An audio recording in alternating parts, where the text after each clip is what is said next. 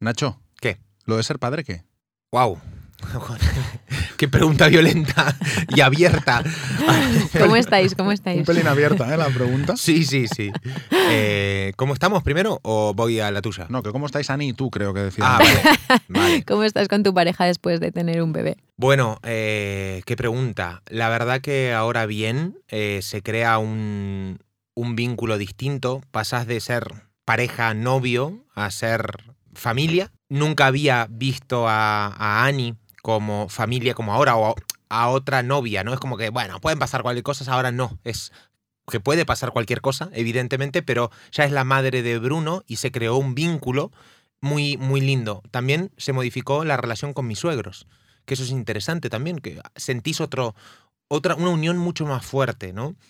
Y en este tiempo, a día de hoy, Bruno tiene 11 meses y, y bueno, ha, habido épocas mm, bajitas, porque empezás a conocer una parte tuya, mía, personal, diferente, también de tu pareja, y de repente hay un ser viviendo entre nosotros dos, que duerme encima, entre la pareja también Y que depende de vosotros. y que depende de nosotros al 100%. Entonces, este proceso de 11 meses es maravilloso, increíble y tiene todo lo bonito, pero también tiene partes muy duras que me habían avisado, pero hasta que uno no las experimenta, como por ejemplo es la pérdida eh, importante de libertad, de, claro, yo antes agarraba y decía, pues, me voy a jugar al pádel, y adiós, me iba a jugar al pádel. Ahora no es así, todo lo tengo que consensuar, evidentemente, con mi pareja para hacer turnos, para cuidar, porque hay una persona que requiere 24/7 de atención. Entonces, para una persona que lleva 34 años haciendo lo que le da la gana en cualquier momento, pues eso fue un cambio importante que tuve que gestionar. Claro, es- muy bueno lo de que lo de que la pareja cambia, porque claro, pareja viene de par, o sea, de dos. Claro, es que cuando eres tres, ya no. O sea, es que ya no hay pareja en realidad ahora. Somos familia. Sois familia, claro. Sí, la verdad que es, e, es interesante y, claro, tener un hijo, incluso se me hace raro todavía, ¿no? De esta nueva identidad que tengo desde que soy padre. Soy padre. Y, y- y es No lo fuerte. pareces. No, ¿Por pero lo, lo dices. Perdón, ¿por qué? Lo dices y no te lo crees, ¿eh? ¿Por qué?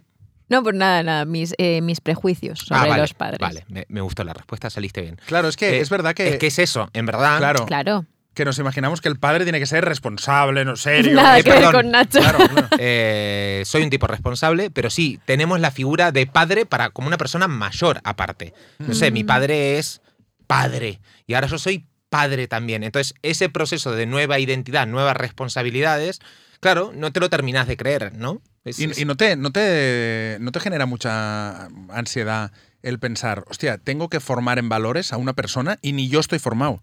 No, eso no me genera nada de ansiedad, al ¿No? contrario, me, me genera una alegría, una diversión, me parece lo más divertido que hay. Acompañarlo en el proceso de a ver qué pasa. Eh, sí, A mí me da pavor eso. Me parece un experimento que. mm, Ya. Pues no sé, es que Ah, estás no. tratando de un ser humano. Claro. Quizá Sí. para jugar una PlayStation. Sí. No, porque yo vengo a, cala- yo vengo a jugar. yo tomo- no, no, no me da, no me- eso no me da nada de ansiedad. ¿Y cre- crees que la, la época de ahora de, de Bruno es la más difícil que vas a vivir o la más fácil? Es que no, no, es imposible responder a eso, porque cambian tantas, tanto. Ahora me tengo que preocupar por poca cosa realmente. No toques esto, no, no, no. y después las preocupaciones serán diferentes, ¿no? Cuando salga, cuando sea preadolescente, cuando se junte, cuando haya un montón de cosas que yo no pueda controlar. Ahora le controlo casi todo. Casi todo, ¿no? El 99% pasa por mí. Y Entonces, el 1% que, que es. Eh, ¿La pues, libertad de tu hijo cuál es? Con la- 10 eh, meses. Lo El que dormir, diga la vida. Claro. De, de la salud, de una neurona, de que le falle algo internamente. Ok. Eh, lo otro está casi todo controlado. Entonces no hay tanta ansiedad, sufrimiento. Aparece la ansiedad, el sufrimiento cuando bueno, yo hubo noches que me puse a llorar. Lo veía llorando, pero Enrique como, Ana, como un nene de cuatro años de pensar que le puede pasar algo. Y eso sí, pero ahí también intento decir, no le está pasando nada, el chico está durmiendo tranquilamente, soñando con angelitos, espero. Y, y eso sí que genera ansiedad, pero eso es la historia que me estoy contando en mi cabeza, ¿no? Claro, pero que, que- es que claro, es que tener un, un niño siempre, aparte de la parte de la responsabilidad, yo que soy sufridor, pienso en... Define. Sufres por todo. No, pero quiero decir, yo qué sé, si Alma coge el coche, yo pienso, joder, que no le pasa nada. O sea, no, no, no lo dejo ahí a, ah, no, no lo pienso, no, lo pienso cada día, ¿no? Y si- cada día le digo, ve con cuidado, ¿eh? Tal. Alma, que es la pareja de Enrique. Sí. Muy bien, matizando. Estaba a punto de abrir la boca. Y pienso, hostia, qué sufrimiento tener un niño tan pequeño y, y es por eso, ¿no? Por pensar cada día, Dios, que no le pase nada. La típica frase de lo entenderás cuando seas padre, que lo escuchaste, o hasta que no seas padre, es que yo te prometo que lo estoy experimentando. Antes estábamos comiendo y, yo veía un vídeo de Bruno, nada, escondiéndose detrás de un, de un cojín. Para el que lo vea, ah, qué guay, qué, qué mono. Pero cuando sos papá, todo te hace ilusión. O sea, se te cae la baba y eso pasa en lo bonito y en lo malo también, ¿no? En, lo- en- en las preocupaciones. Es impresionante, se generan cosas que nunca antes había experimentado. Y, y una cosa, ¿creéis que nuestros padres en su época y por ser educados como fueron tal, ¿creéis que vivía, o sea, lo sentían así? Es que a mí me, me cuesta pensar en mi padre así de emocionado por verme a mí jugando al escondite con un año. No, no, no lo concibo. O sea, yo creo que era como, bueno, sí, tengo un hijo, ¿no? pero no, no, no me imagino a mi padre hablando así, de emocionado, ¿no? Que a lo mejor sí, ¿eh? Pero ¿creéis sí. que, que nuestros padres también se emocionaron Bueno, así? Yo creo también que sí. cada uno lo vive a su manera. Bueno, hay gente que claro. expresa más, expresa menos. Tampoco sé el tipo de personalidad que te, cau- te- te- te causa gracia esa palabra, pero de tu padre y cómo expresa las emociones, por ejemplo. Pero. No las expresa. No, vale, pues ya está. Claro, entonces, ¿no? entonces. Pero también las lleva por dentro. Y no expresarlas no significa no sentir. Sí, sí, he dicho que no las expresa. ya, ya, no, no, que no las sienta, pero no Digo a, las los oyentes. Ah, Y para mí. ah, pues no me mires. Vale. No sé, me, me causa, o sea, me, me- me hace mucha gracia pensar en el tipo de padres que, so- que seremos o somos nosotros y en el que eran nuestros padres, también por toda la carga de responsabilidad que tenían, por, por las pocas preguntas que se hicieron a nivel... Poca- eh, pocos recursos claro. a nivel de Mm. gestión emocional, De gestión ¿no? emocional. de, de, mm, aprendizaje de muchas cosas que ahora, bueno, mi madre dice, es que ahora os estáis volviendo locos, ¿no? Yo en mi época estaba mucho más tranquila, yo no tenía tantos quebraderos de cabeza, es que tú le das vueltas a todo. Pero es verdad, ¿eh? Y O sea, es verdad, es, es digo como lo vive ella. ¿no? Ella con una amiga el otro día me, me mandaban un, un audio en plan que su amiga quería ir al psicólogo porque estaban indagando en la infancia, ¿no? Y el psiquiatra no, le había recomendado que fuera al psicólogo para hacer una, un viaje al pasado, ¿no? A la infancia. Y ellas, me decía mi madre en ese audio, pues chica, estábamos aquí comentando, ay, nosotras nada de psicólogos en nuestra época, nos pegaban dos hostias y au. Ojo Claro. con esto, claro. O sea, entonces yo hablo mucho con mi madre de esto, digo, eh, no teníais recursos, no teníais esa gestión. Para mí, eh, os habéis comido una maternidad, una paternidad y una vida en general que, bueno, creo que hubierais tenido más posibilidades si supierais, eh, si hubierais tenido acceso a todo lo que sabemos hoy en día, ¿no? Se han abierto las posibilidades. Claro, pero abrirse la pos- las posibilidades, de verdad que siempre me pregunto, ¿es bueno o es malo? Para mí, para mí es bueno, lo tengo claro. Claro, o sea, cuanto más te preguntas y más posibilidades tienes, también más dudas. Sí, pero Más más, miedos, ma- ya, pero Pero puedes también elegir ma- mayores certezas. Para ma- mí. mayor libertad de decisión. Sí, es lo de mayores certeza, lo de mayor eh, decisión, sí. Claro. Pero, pero mayores certezas, yo te aseguro que hay muchos señores que ahora tienen 70 años que ellos tienen la certeza de que han tenido todas las certezas. A lo mejor no han tenido ninguna, pero tienen ellos. Y al final lo importante es lo que uno siente. Sí. Y hay señores que se han muerto pensando, yo sé todo cómo va esto y no hay, vamos, no tengo ninguna duda. A mí me encantaría esa gente analizar, que hubiera un, no sé, como un, ¿cómo decir la palabra? Un aparato que analizara el sufrimiento de esas personas, real. ¿eh? Es muy buena reflexión, ¿eh? También, porque hay gente que la ves que está tan convencida de lo que piensa y piensa cuatro cosas, A, B, C, sota, caballo, rey, y es real que yo siento que sufro mucho más que otras personas también, pero también vivo más, o sea, es como que vivo algunas cosas con mayor intensidad. Eh, Y eso no es, a mí no me parece que sea ni bueno ni malo. O sea, mm, ¿qué más da la intensidad?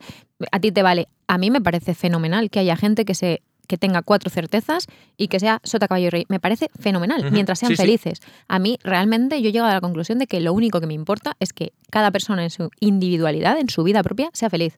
Me da igual que se planteen o que no se planteen. Si tú sin plantearte eres feliz, genial.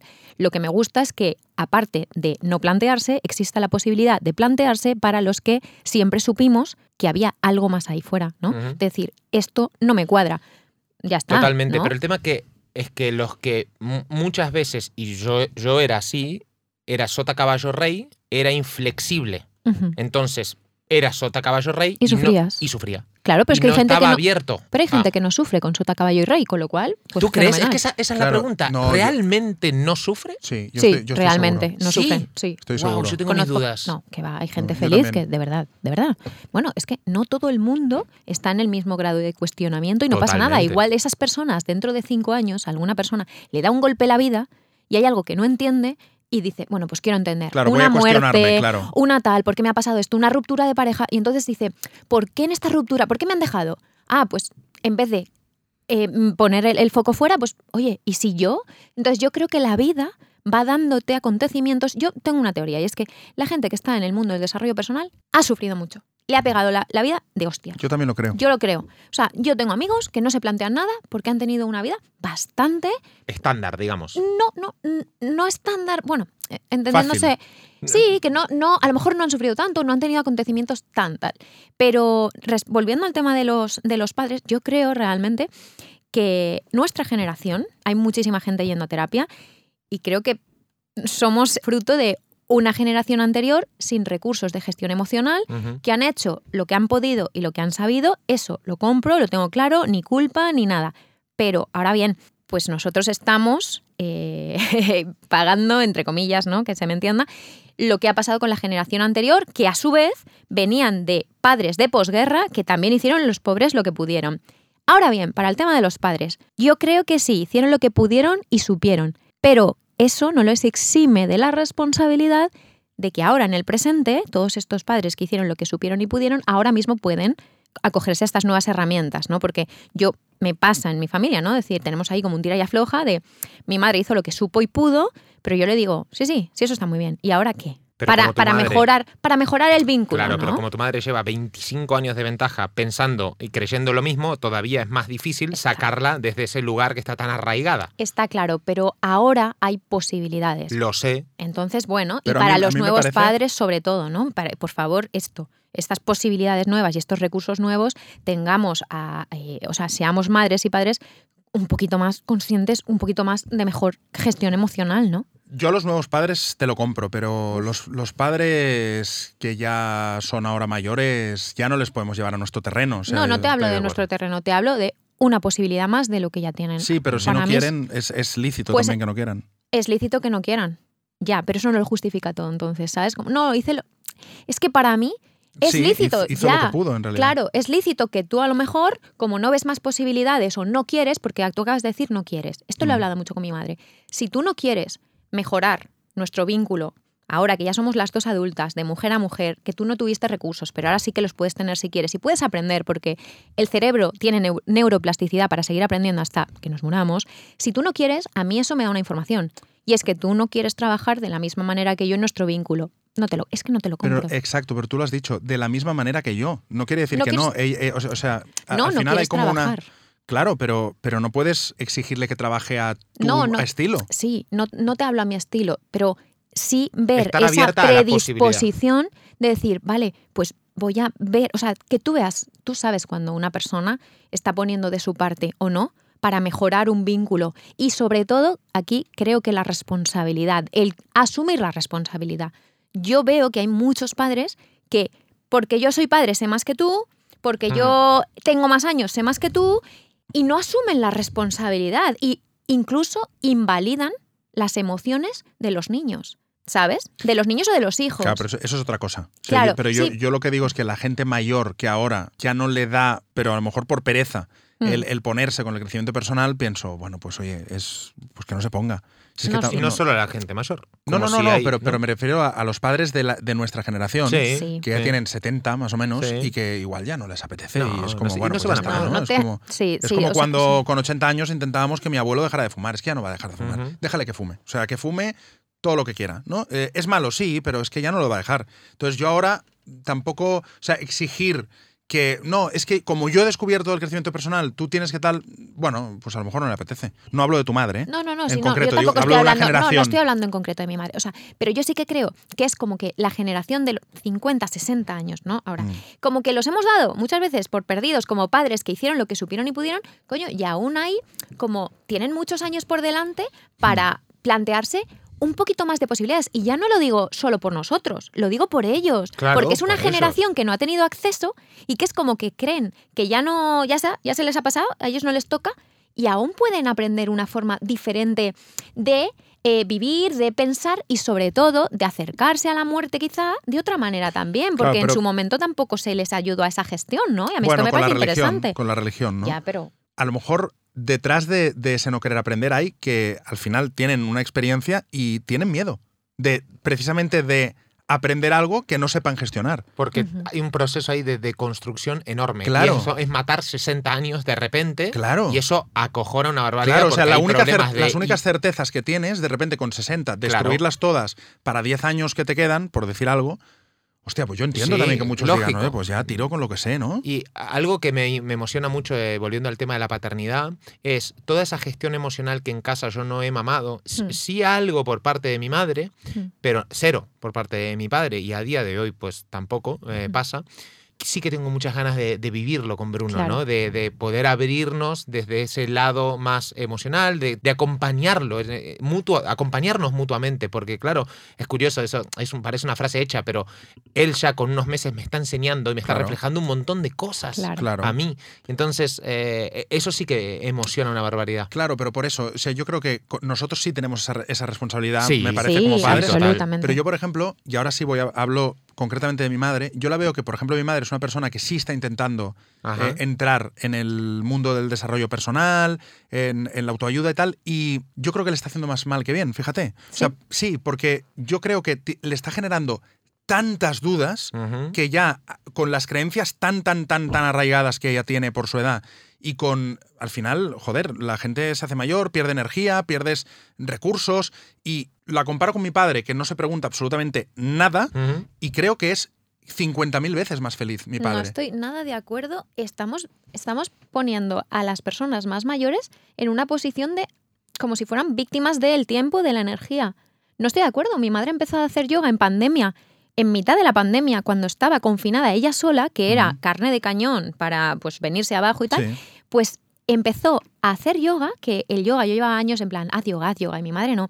Y de repente empezó a hacer yoga y dejó de fumar. Enrique, después Mm. de veintipico años, o no, que va, 40 años siendo fumadora, dejó de fumar y gracias al yoga en mitad de la pandemia ella sola. Y a partir de ahí ha empezado a leer otras cosas, ¿vale? Pero, pero yo no estoy hablando de esto, Ana. ¿eh? Yo, Claro. yo- o sea, mi madre también hace yoga y tal. Yo lo, lo que digo es que si mi madre ahora se empieza a plantear cómo ha educado a sus hijos, si les ha Mm. dedicado el suficiente tiempo, si se ha abierto emocionalmente, si no sé Hmm. qué, va, o sea, le va a generar una angustia brutal de decir no lo he hecho bien, más que bien le va a hacer el hecho de saberlo. Se abre O sea, una caja de Pandora. ahí, Claro, ¿no? es, es una caja de Pandora que yo creo que a cierta edad es mejor no abrir, no porque sean víctima ni nada.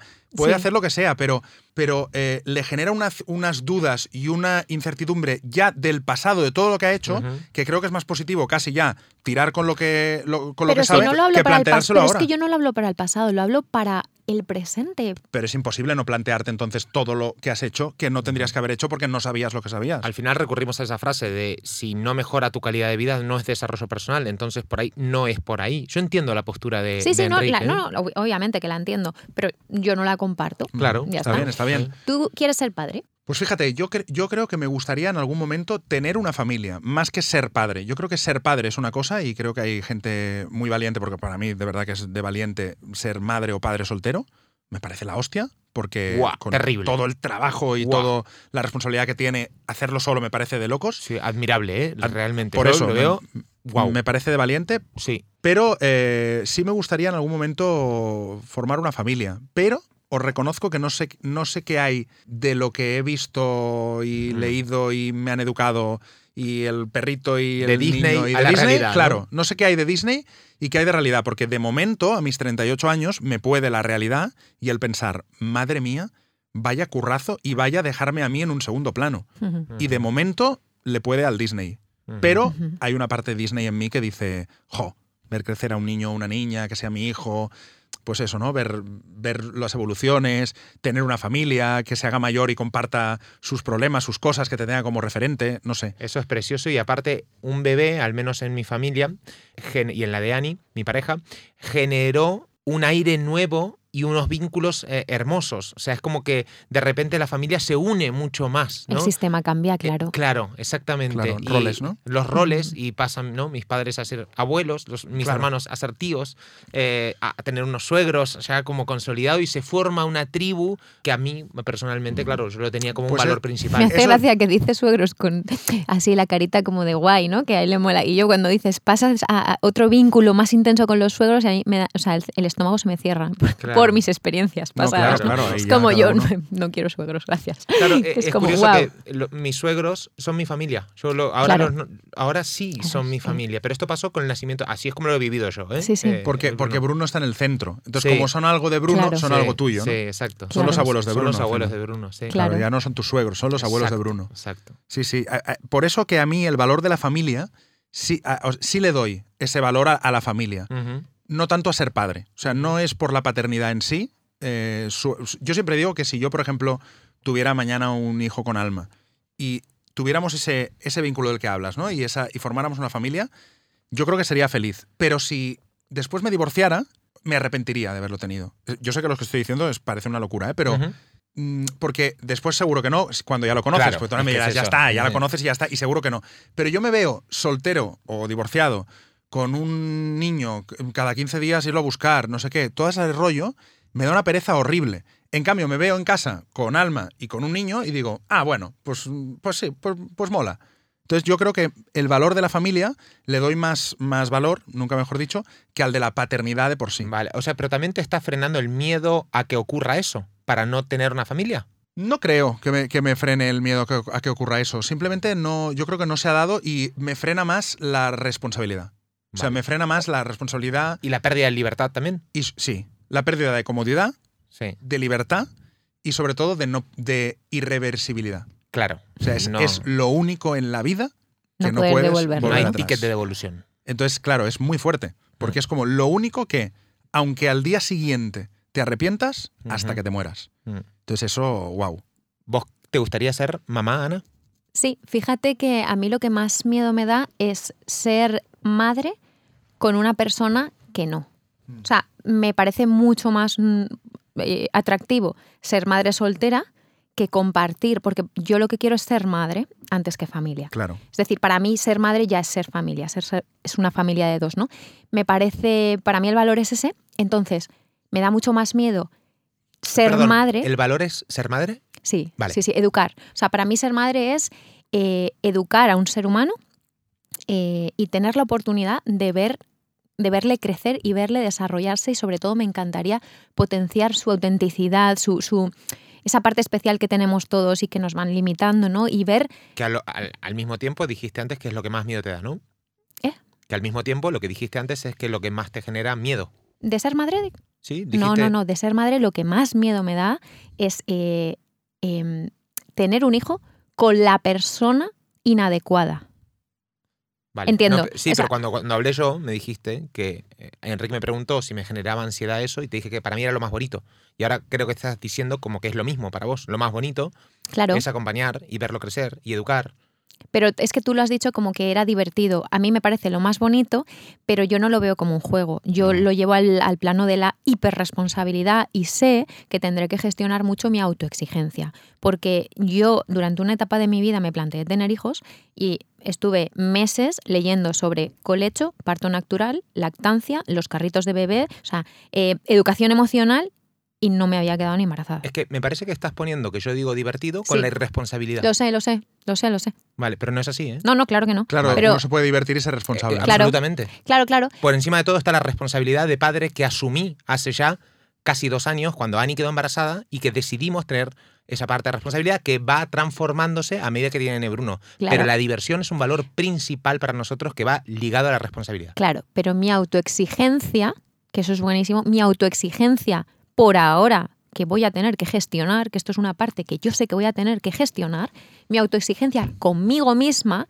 si yo fuera madre, después de todo lo que pienso eh, sobre eh, la maternidad ¿no? y, una educación consciente, yo sé que me quitaría la diversión si no lo gestionara. Lo sé perfectamente. Porque yo misma me metería una presión que no podría divertirme. Porque Claro. cuando la autoexigencia y el perfeccionismo está ahí, que me pasa en muchas áreas y que tengo que gestionarlo, sé que cuando tenga un hijo, si ese día, ese día llega, hijo o hija, voy a tener que voy a flipar conmigo misma y voy a tener que gestionarlo. Entonces, a mí lo que más miedo me da es tener un hijo con una persona que no comparte valores ni, ni proyecto de futuro real. Porque lo he visto mucho. He visto mucho el tengo un hijo porque es buena persona o por lo que sea o por las circunstancias. Y ahí sí que creo que la mayor víctima de esa parejita que ha tenido el hijo, pues obviamente es el niño. Claro, ¿y qué pasa si tú tienes una un, Está claro. un hijo con una persona que comparte tus valores y al cabo de cinco años ya no? Bueno, no pasa nada porque Claro, es que obviamente. todo es móvil. Sí, sí, lo sé, lo sé, lo tengo claro. Pero que a mí lo que más miedo me da a la hora de pensar en ser madre, no me da tanto miedo la, la maternidad de sí, la soltería. De hecho, yo tengo muy claro que quiero tener ingresos pasivos. Desde que yo empecé a tener líneas de ingresos pasivos, era porque yo me planteo el día de mañana ser madre y yo no quiero ser madre como he visto a compañeras mías de trabajo llorando porque las navidades tienen que trabajar y no pueden estar cuando ellas quieren con sus hijos, llorando. Entonces, yo siempre he pensado que necesito o quiero para ser madre pues tener esa parte de libertad que comparto con Nacho de decir, bueno, es que yo quiero dedicar mucho tiempo a, a- a la crianza. Yo quiero dedicarle mucho tiempo. ¿sabes? ¿Y creéis que cuando le dedicas, porque ese es un miedo que yo tengo, cuando le dedicas mucho tiempo a la crianza, te lo estás quitando a ti de crecimiento tuyo? No, No, Porque es otra cosa, ¿no? porque va en paralelo. Hablo de- no hablo mí. de crecimiento personal, hablo de crecimiento eh, profesional, ¿eh? Hombre, pues si no le, desde luego no le vas a dedicar tantas horas, esto es algo que yo creo que hay que tener en cuenta cuando vas a ser madre o padre, ¿no? Que hay veces bueno, que... pero, eso- pero, es, pero no creo que todo el mundo lo tenga en cuenta. Incluso, Pero es que se vende otra cosa. eh, hay un, un mensaje social como de puedes todo, y sobre eso- todo para las mujeres hoy en día. por eso lo digo, bueno, ahora abrimos ese melón, porque Vale. eso, ese melón de, Qué menudo tema, ¿eh? de- exacto, de Claro. podéis con todo, no, podemos con todo, no, es que no, no. Pero, pero por ejemplo, el caso de Nacho, quiero decir que no nos vamos a cualquiera, que Nacho es una persona que en este momento acaba de tener un hijo, bueno, hace 11 meses, pero es un bebé, y en este momento está en un crecimiento profesional muy importante. Por eso lo pregunto, Sí. porque el- todo lo que le dediques al, al niño, o sea, yo ahora, por ejemplo, uno de los motivos por los que no tengo un hijo también es porque creo que ahora estoy en un momento de expansión profesional. Entonces te pregunto a ti, que estás en lo mismo pero acabas de tener un hijo, ¿cómo ves el hecho de cuanto más le dedique a la crianza, a lo mejor menos le puedo dedicar a mi proyecto profesional? Sí, es así. eh, después, eh, porque no puedes hacer las dos cosas a la vez. Eh, también es cómo te lo gestiones vos con tu pareja, qué Exacto. acuerdo llegues. Claro, no puedes Eh, hacer las dos cosas a la vez, pero sí puedes escoger, y puedes escoger lo profesional. Exacto. eh, sí, sí, absolutamente. Y en mi lugar ahora eh, hay espacio para, para los dos, conviven los dos. Pero hasta hace un tiempo yo estuve bast- bastante desequilibrado, porque yo lo único que hacía era trabajar. Y, y esto es heavy lo que voy a decir, pero yo llegué incluso a pensar que por momentos estaba perdiendo el tiempo, incluso estando con Ani y con mi hijo, porque no estaba trabajando. Wow. Y eso fue la alarma máxima. Es decir, wow, algo no estás haciendo bien porque estás descuidando tu valor principal, que es la familia. Y, yo dije Y el que- acuerdo con Ani era que realmente Ani tenéis un acuerdo donde ella sí que sus horas van más dedicadas a, a la crianza de Bruno. Correcto. Entonces yo tengo, o, por ejemplo, puedo estar acá, Claro. en Madrid, ahora mismo, y Ani está en Barcelona con, con Bruno. Mm. Todo no se puede hacer a la vez, hay que priorizar y, y recalcular también, ¿eh? y, y evaluarte un poco. Claro, pero, pero eh, yo ya sabéis que muchas veces me pongo en el papel de abogado del diablo, y- pero me gusta, o sea, ir como hasta el final, ¿no?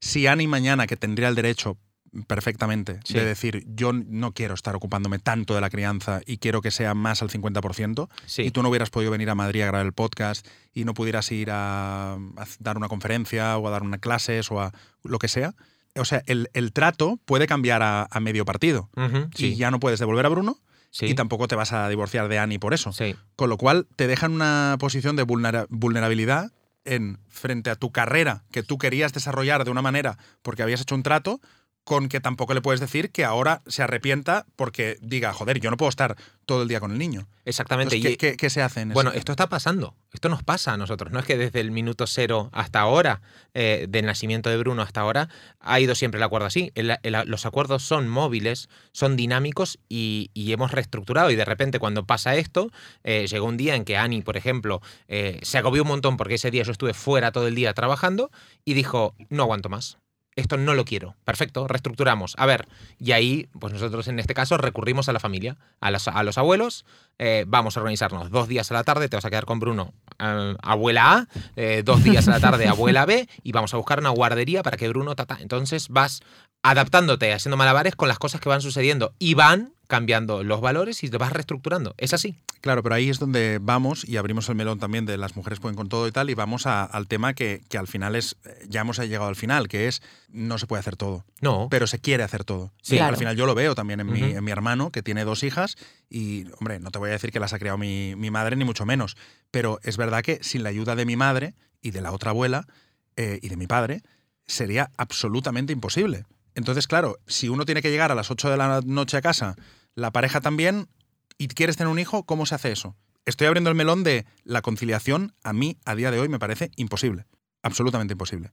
Y tú has podido hacerla porque tienes a tus padres y a, tu- y a tus suegros. Sí. Pero si no, Depende de a qué ¿cómo hubiera nivel sido esa solución? Depende de a qué nivel quieras conciliar. Es decir, a qué nivel quieras llevar tu trabajo. Hay gente que sí que puede conciliar porque hace cuatro, imagínate, una media jornada y luego sí que concilia con la crianza. Es que depende, porque tú estás hablando desde una perspectiva, tú vas a full con tu proyecto profesional. Mm. Entonces, tú no tienes techo, tú sabes que no tienes techo y tú quieres dedicarle a full.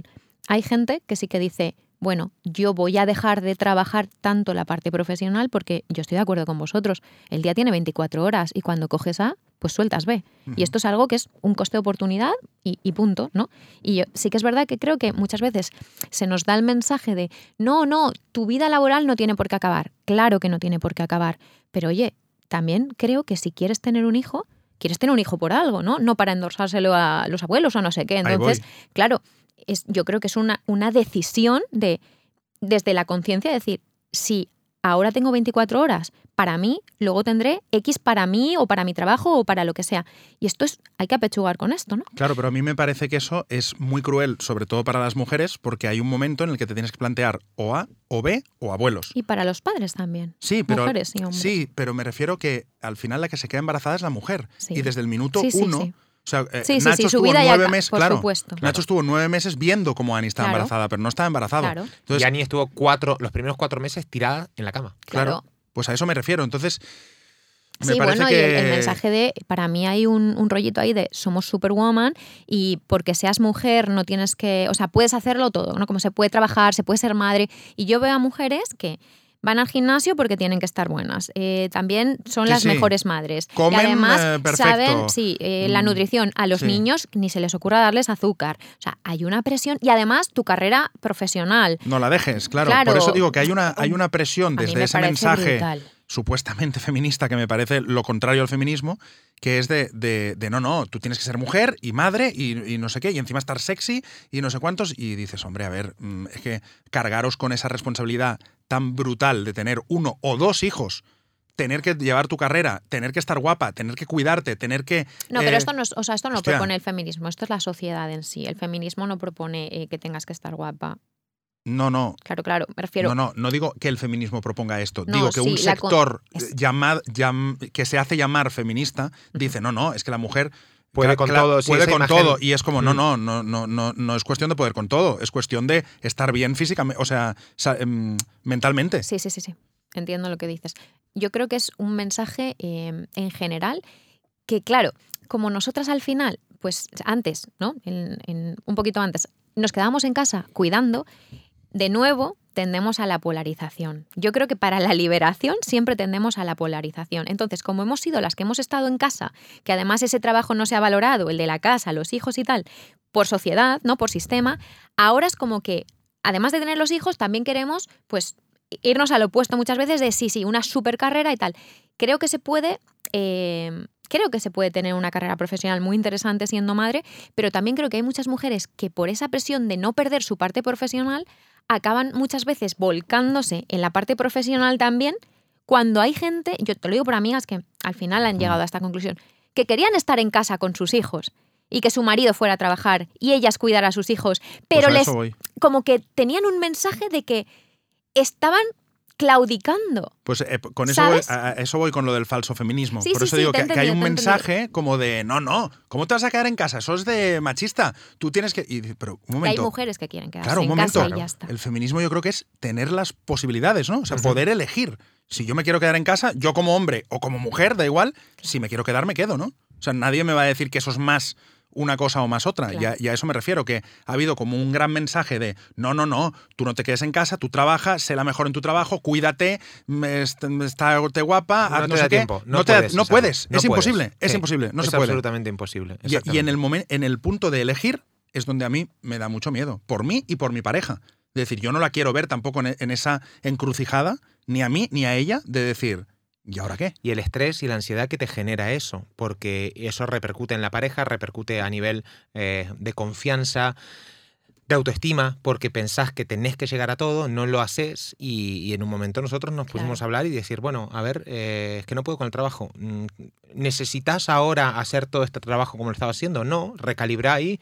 ¿Qué te apetece a ti? Pues a mí me apetece ser madre. No quiero llevar a Bruno a la, a la guardería. Prefiero yo que me quedarme con él y tú te vas a trabajar por la, por la mañana cinco horas. Pues maravilloso. Claro.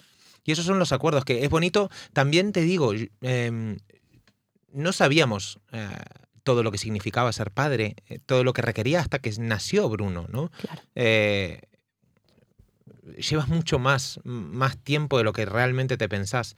Eh, en- nuestro caso fue bastante planificado y eso es algo que eh, recomiendo desde mi poquita experiencia es que por lo menos pregunten a la gente eh, que cuánto tiempo lleva eh, criar un bebé o cómo son las dinámicas, rutinas, de- a diferentes familias, ¿no?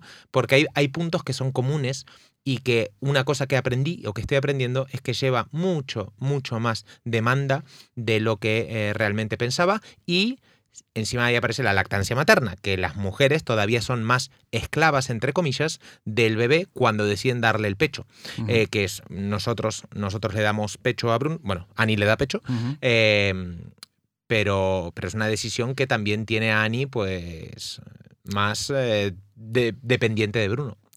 Claro. A mí, y ahora vamos a poner todo lo bueno. Vale. Vamos, que, que- todo lo bueno de tener. A mí me parece, eh, yo, por ejemplo, el, el hecho de ser madre, y yo me lo planteo, ¿eh? ser madre soltera. Pero tú crees, Ana, perdona, que ahora que dices esto de lo bueno, ¿crees que racionalmente, se- yo creo que racionalmente nadie tendría un hijo? Antes, antes, yo creo que es algo emocional Eh, totalmente. no, yo, para mí es racional. Yo, Yo, a creo nivel, que no. yo te puedo dar un montón de, de porqués. O sea, el, el para qué. Un montón de por qué y para qué. Sí, sí. A nivel vale. racional. Pero Nacho decía, pregunta a varias familias, ¿no? O a varios padres o madres. Yo de mi entorno, de toda la gente que es padre o madre, Ujú. toda, 100%, nos dice, no lo hagáis. ¡Hala! ¿En serio? 100%. ¿En serio? 100%. Pues yo no diría eso. Pues el 99 entonces. Porque Vale. todo el mundo dice, ojo, que es mucho más duro, ojo, que no es lo que mm, se piensa, ojo, que te anula. O sea, Bueno. todos los mensajes que yo recibo de padres de mi entorno, y no pocos, te dicen, es precioso emocionalmente. O sea, cuando lo conoces ya te mueres por el niño. Pero racionalmente no lo haría. Pues mira, yo eso no lo he sentido. Cuando nace, es, ah, vale, sí, increíble, pero el vínculo se va generando Con el tiempo, Con el ¿no? tiempo. Claro. Bueno, no digo, También. no digo el día que, de na- que nace, Ya, me ya, ya, refiero a que bueno, cuando, eso- pero- cuando ya lo tienes, yo tengo amigos que tienen hijos de dos años y te dicen, ya no puedo vivir sin esta persona, No, claro, me muero. años, sí. Pero racionalmente no la atrás, tendría. Si volvieran atrás, Correcto. ¿no? Mira, qué curioso. Entonces, eso a mí me genera, digo, hostia. Pues me alegro de ser del 1%, Enrique. Yo Pues sí, lo eres, te lo digo eres. que para mí me, me- tiene momentos duros, pero para mí es lo más lindo que, que he experimentado en mi vida. No, no, no se puede explicar con, con palabras realmente. Yo creo Bueno. que tiene que ser muy heavy, pero es que me parece tal milagro al que puedes acceder viendo a un ser. Primero, desde la posición de mujer, me parece brutal que tú seas el canal de una nueva vida. O sea, en nuestra experiencia, Tenerlo adentro. ¿cómo eso es una eso, locura. eso tiene que ser muy fuerte, ¿no? Locura. Que sale de ti y entonces tú ves como tú has dado vida, has dado vida y ves como esa vida va creciendo y puedes observar al ser humano en todas sus etapas, ver cómo se forma el pensamiento, la personalidad, ver cómo, cómo, cómo él es libre o ella es libre, ¿no? Sin, o sea, desde experimento tú experimentas para divertirte, yo sería como experimento observador, me fliparía, ¿no? Y me parece además que ellos te conectan tanto con el presente y me Sí. parece que son tan grandes maestros y dicen verdades tan absolutas. Yo creo que los niños sí que tienen certezas, Mm, ¿sabes? es Creo que sí que tienen certezas. El otro día me puse a echar la siesta, bueno, no fue siesta porque ya lo que quería hablar conmigo con la hija de siete años de una amiga mía, que la educación que hace es absolutamente para mí espectacular. La conversación con la niña, de verdad, en- la voy a sacar en mi próximo libro, esa conversación, porque era una piedra en la cabeza tras otra. Tenía siete años. Una de cosas, porque yo iba a quedar con un chico Y me dice, tú mañana tienes una cita, ¿verdad? Digo, sí. Me dice, si quieres puedo ser tu pediatra del amor. Digo, ¿qué es eso? Y me dice, la que te arregla la cabeza, pero del corazón. Así, de verdad, o sea, fue muy bueno. Digo, pero Abril, se llama Abril. Digo, pero Abril, digo, hombre, yo tengo más años que tú, quizá. Me dice, bueno, ¿tú tienes novio? Digo, no. Dice, pues yo sí, así que yo tengo más experiencia que tú en este momento. Y yo, ok. Y bueno, dice, ¿qué vas a hacer en la cita? Digo, pues yo eh, no sé si ir o no, porque este chico se va a ir a vivir fuera, no sé qué, tal. Y me dice, bueno, ya, Ana, pero lo que tienes que hacer es disfrutar el momento, es lo más importante. Digo, pero si muestro mucho interés por el chico, quizá luego él me ignore, porque los mayores creemos esto, ¿no? Que si muestras mucho interés por un chico, me dice, no, no, cuanto más maja eres con la gente, más te quieren, más auténtica eres. Dice, a mí me pasa cuando voy al parque y trato bien y, y muestro interés por jugar con mis amigos, ellos me hacen más caso. Era una tras otra, verdad tras verdad, y a mí me iban cayendo las piedras en la cabeza. Y cuando dice, cuando estés con el chico, suelo asegúrate de no decirle que estás, eh, que estás soltera desde hace mucho tiempo, de no hablar mucho del pasado, céntrate en el presente. Me dice, y si te pones muy nerviosa, vete al baño, pégale puñetazos a un peluche, que he visto que en Chinchan funciona, respira y háblale de tu vida, del presente, pero no te estreses. Pero disfruta, me dice, siete años. Jolín, quiero hacer una sesión con Abril. Abril, sí. Abril, Abril, si escuchas esto, corazón, eres mi pediatra del amor y te lo voy a contar todo, de verdad, una tras otra. Ah, y que no escogiera un novio que fuera como los leones. Digo, ¿cómo con los leones? Dice, sí, sí, porque yo veo documentales y los leones están tomando el sol mientras las leonas tienen a los cachorritos y también van a cazar. Los leones son unos vagos. No tengas un novio como un león. Que los dos os ocupéis de cazar y de cuidar a los niños. Digo, fantástico. Entonces, a mí los niños me parecen que en una sociedad que se nos ha ido la pinza a nivel productividad, a nivel pérdida de valores para mí y pérdida de presente, pérdida de disfrute, creo que los niños son los verdaderos maestros del presente y los que nos conectan con unas verdades tan absolutas y tan simples que nos devuelven un poco la humanidad. Esa es mi creencia y yo los amo, amo a los niños, Pues supongo que por eso la gente tiene hijos, los amo. porque hay esa parte tan buena. A mí me, me, me estoy aprendiendo a darme cuenta de que Ani y yo no hemos hecho casi nada por la creación barra fabricación, entiéndanme, de Bruno. La vida se ha creado a través nuestro, pero no es nuestra vida. Ese es un gran aprendizaje Wow. que tendré que aplicar durante mucho tiempo. Bruno no es nuestro hijo, Bruno es un ser que tiene Uf. que ser Mira, mira, mira, mira, mira, mira, mira, me está recorriendo todo el cuerpo, un, un escalofrío desde los pies, las piernas, todo. No sé si es bueno o malo. Bueno, eso- bueno, bueno, o sea, has tocado una. Eso es una verdad como un templo. Me está recorriendo un escalofrío. Vamos. Hasta. Vale, bueno. Hasta los pezones. Hasta los pezones. Es que eso. Por favor, desarrolla esta idea que es que me parece. Desarrolla esto. Vale, que es. Ani y yo no hemos hecho nada más que lo que ya sabe en todo el mundo de- para crear. Ser el transporte, ¿no? Exactamente. La vida está creando a través de Ani, creó a un ser que no es nuestro. O sea, yo trato de pensar así para tratar de dejarlo ser lo más libre posible, sabiendo que evidentemente voy a condicionar a esta criatura. Tratando de darle el espacio y tratando de trabajar el desapego que ya estoy trabajando. Yo ahora me voy a ir a mi casa porque extraño. estaba dudando si ir a Madrid o a, eh, si quedarme en Madrid o en Barcelona y voy a ir a, a Barcelona a ver a, a mi familia. Yo extraño, yo estoy apegado a ellos, a Bruno, a las cosas y no me quiero imaginar si pueden llegar a pasar otras cosas que son, ¿no? Ya empezamos en la, mente a, divagar, ¿no? Eh, cosas feas. Entonces, esto que es una posibilidad que incluso hemos hablado con Ani antes del embarazo, decir, ¿y qué si algún día pasan cosas que no queremos, ¿no? Entonces, para mí ese va a ser el mayor aprendizaje que, vamos a- que voy a tener yo como padre, el desidentificarme de es tu hijo y es una persona Es libre, una vida que tú has traído al mundo y no es tuya. no es mía. y es que eso lo cambia todo. Todo, No es sí. una vida que no te pertenece. No me pertenece, Bruno. Se entonces, pertenece a sí mismo. Claro, yo a partir de esta de este lema, vamos a decir, intento ya mismo eh, acompañar a Bruno en la educación desde la libertad absoluta, desde la máxima libertad que puedo, tratando de no condicionarlo tanto, sabiendo que lo voy a hacer.